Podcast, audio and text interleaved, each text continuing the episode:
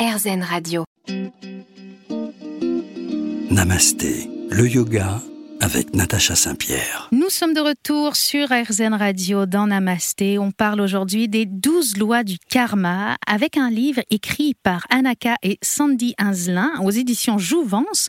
Et Sandy, mon invité aujourd'hui, qui est professeur de yoga et docteur en philosophie, va essayer de nous guider un peu à travers le karma et à travers ces 12 lois. La première loi, Sandy, c'est ce que vous avez appelé la grande loi et qui dit nous récoltons ce que nous semons.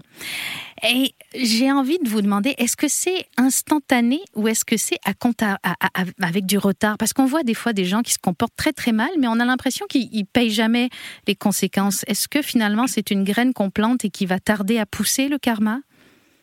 Oui, alors il y a différents types de karma. Euh, il y a des karmas qui vont mûrir euh, très rapidement et d'autres qui peuvent mûrir dans d'autres vies. Ah. Ce qui explique finalement que euh, oui, effectivement, il y a des personnes euh, qui peuvent très mal se comporter. On se dit, mais en fait, elles, euh, elles s'en sortent à chaque fois. Mais il faut clairement avoir un raisonnement sur plusieurs vies pour euh, que la théorie du karma soit cohérente. Alors, on nous invite à travailler sur nos conditionnements afin de changer notre perception et mener notre existence différemment à travers votre livre.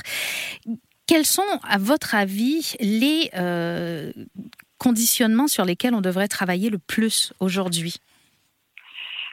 Alors, euh, je vais donner une réponse assez bouddhiste à, cette question. Oui. Pour euh, pouvoir se défaire de nos conditionnements, il me semble euh, essentiel d'apprendre à maîtriser sa pensée, à calmer le mental et à travailler sur les émotions, avoir une autre relation avec ses émotions. Et c'est en travaillant de ces deux façons-là, de façon principale, qui va permettre après de d'éroder et de défaire euh, l'ensemble de nos conditionnements. C'est pas euh, un petit travail sur nous-mêmes que vous nous proposez, c'est quelque chose qui est assez fastidieux. Ah bah c'est oui là à un moment donné il y a la loi de la patience euh, clairement il va falloir développer de la patience. il y a des choses je pense on peut le faire très rapidement mais effectivement s'il y a des conditionnements surtout ceux qui sont liés à l'enfance et ou ce même euh, si on parle sur plusieurs vies de vie d'avant, euh, c'est sûr que ça va demander un peu plus de temps. Et il y a la loi de la création qui arrive en deuxième. Mhm. Elle nous dit nos intentions influent sur la création de ce qui nous entoure. Et vous nous demandez, connaissez-vous le pouvoir des intentions? Elles sont essentielles pour influencer notre karma. Alors, c'est un peu euh, comme euh, le secret finalement. Nos, souhaits intérieurs, les choses qu'on n'exprime pas, influent notre karma? Oui, alors là, on, est, on rentre vraiment dans la vision euh, bouddhique du karma. Parce que comme je le disais tout à l'heure, il y a différentes façons de penser le karma. Mais dans le bouddhisme, on considère que tout commence avec l'intention. Donc si notre attention déjà n'est pas claire, même s'il n'y a pas un acte physique qui s'ensuit d'ailleurs, euh, ça a déjà une influence. Donc même si parfois on ne sait pas toujours comment agir, quoi faire, parce que la vie reste complexe, hein, mm. pas en lisant les deux lois du karma qu'on va savoir exactement quoi faire euh, à chaque instant. Mais en tout cas, ce qui est primordial, parce que tout commence là, c'est euh, de développer la clarté dans l'esprit et notamment au niveau de nos intentions, de cultiver la bienveillance tout le temps. Et ça, c'est pas facile. Il y a des fois où on va cultiver la bienveillance en faisant un effort parce que au fin fond de soi-même, on aurait envie de faire les choses différemment. Alors, qu'est-ce qui va s'inscrire dans notre karma? Ce qu'on avait envie de faire vraiment ou ce qu'on a fait? Euh, Alors, on dit généralement qu'il y a différents éléments qui doivent être cochés, on va dire, pour qu'il y ait un karma plein qui soit inscrit. Euh, on parle de l'intention déjà, de l'acte en lui-même, et ensuite, euh, est-ce qu'on se réjouit ou est-ce qu'on regrette ce qu'on a fait? Voilà les trois ah. principaux éléments qui, qui constituent un karma plein. Donc si vous avez l'intention, par exemple, de faire du mal, si vous faites du mal. Et si vous ne regrettez absolument pas, ou même vous en réjouissez, alors là, c'est karma plein pot. Et qui peut mûrir très vite, voilà, pour le coup. D'accord. Et si euh, j'ai l'intention de faire du mal, mais je fais du bien, et au final, euh, ça me fait une journée pourrie parce que je rumine d'avoir été obligé de faire ça, je n'ai pas un bon karma parce que j'ai fait les choses correctement non plus. Alors, ce sera un karma qui sera moins lourd. Euh, déjà, la rumination, c'est déjà une forme de conséquence de votre acte. C'est vrai. Parce que pourquoi on dit qu'il faut être bienveillant? Bon, c'est pas juste pour, euh, c'est pas une vision bisounours, hein, et c'est pas forcément altruiste tout de suite. C'est déjà pour soi, en fait. Parce que quand on est dans la malveillance, ça veut dire qu'on vit dans la colère, généralement, une forme de haine, de rancœur, et c'est hyper désagréable. C'est très intéressant tout ce que vous nous racontez. Je suis ravie de vous avoir avec nous sur RZN Radio aujourd'hui. Restez là parce qu'on va continuer. Il y a plein d'autres lois qui vont nous aider à devenir les meilleures versions de nous-mêmes et peut-être un jour, qui sait, à se libérer de ce samskara. C'est sur RZN Radio. Restez là. Namasté, le yoga avec Natacha Saint-Pierre. De retour dans Namasté sur RZN Radio, évidemment. Et là, on continue de parler des lois du karma avec Sandy Inzelin, notre invitée. La loi de l'humilité. Et là, on va toucher quelque chose de gros.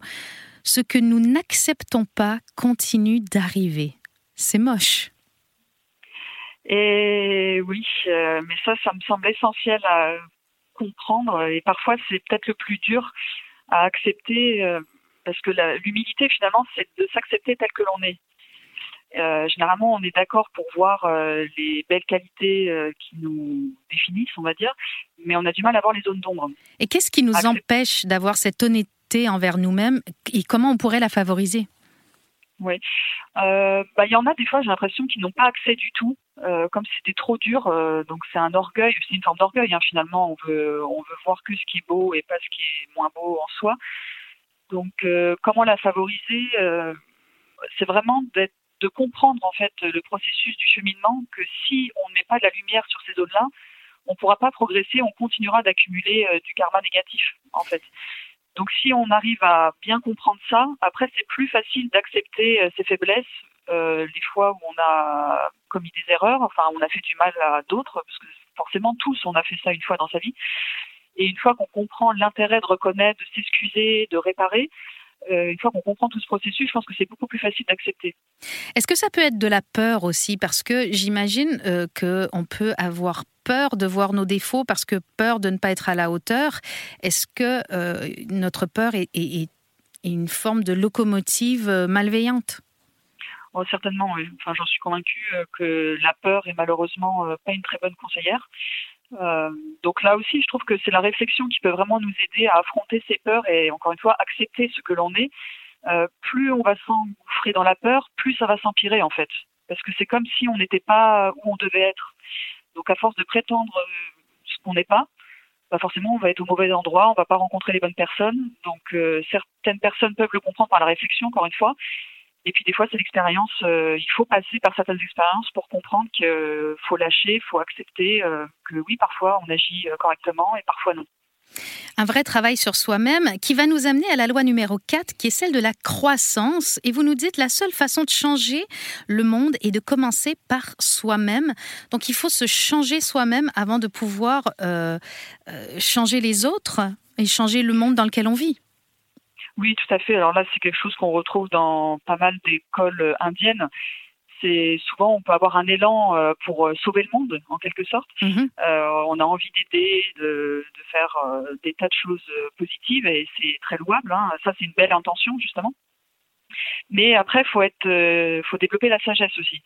C'est-à-dire, si on veut vraiment changer le monde et si on veut vraiment aider les autres, faut déjà être capable de s'aider soi-même. Et on se rend compte parfois que des gens, ils veulent aider, mais ils sont eux-mêmes dans dans le besoin. Euh, enfin, oui, dans, une forme de besoin. Vie, euh, n'est pas inspirante. Oui, voilà. Donc euh, c'est pour ça qu'on dit, en tout cas dans le bouddhisme, on dit que la, véritable aide, c'est quand on a compris les causes du bonheur et de la souffrance. Et ça, en fait, on peut les trouver déjà chez soi, enfin, on peut le comprendre chez soi. Et une fois qu'on l'a déjà bien compris en soi, alors là, oui, on va pouvoir le transmettre à autrui. Il y a une très jolie phrase dans votre livre, je l'ai soulignée, qui dit ⁇ Nos limites sont le résultat de l'accumulation des actions néfastes mm.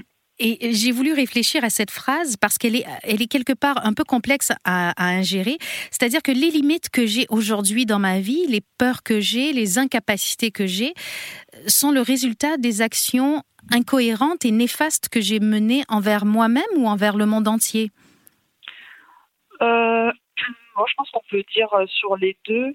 Alors, je ne sais plus pourquoi j'ai mis cette phrase exactement, mais là, aujourd'hui, ce que j'ai envie de dire par rapport à ça, c'est que quand on a quand on accumule du karma. D'ailleurs, le karma peut être positif ou négatif. Hein. Hmm. Là, on a surtout parlé des mauvaises actions, mais euh, des bonnes actions peuvent être aussi karmiques parce qu'en fait, ça reflète une forme d'ignorance.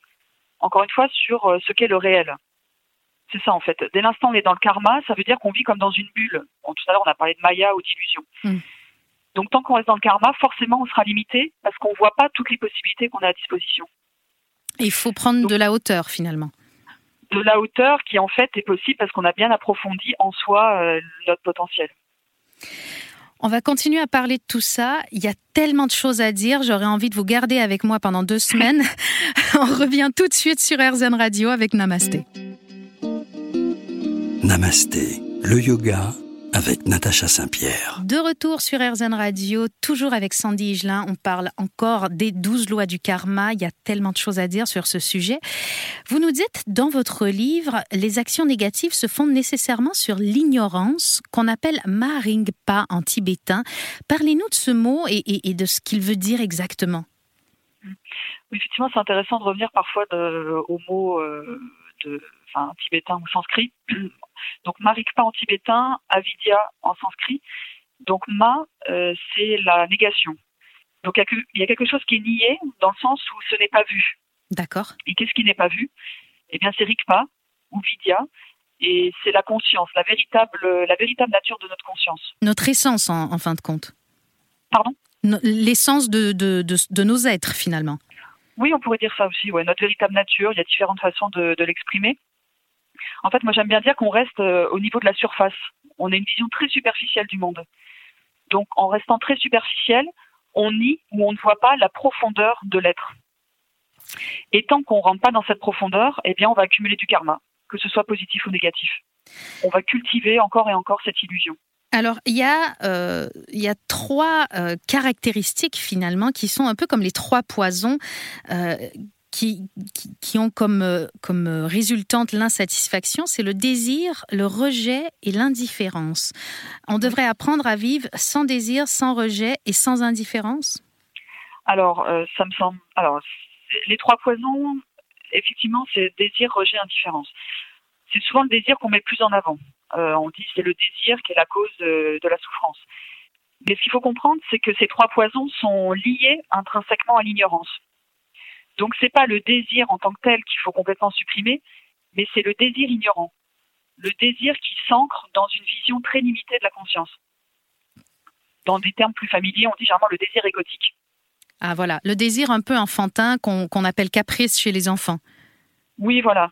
Euh, donc il y a les caprices enfantins, il y a le caprice d'adulte. Euh, je veux plus, je veux encore, je veux telle personne avec moi et pas une autre. Enfin voilà, donc c'est une vision très limitée, très autocentrée en fait.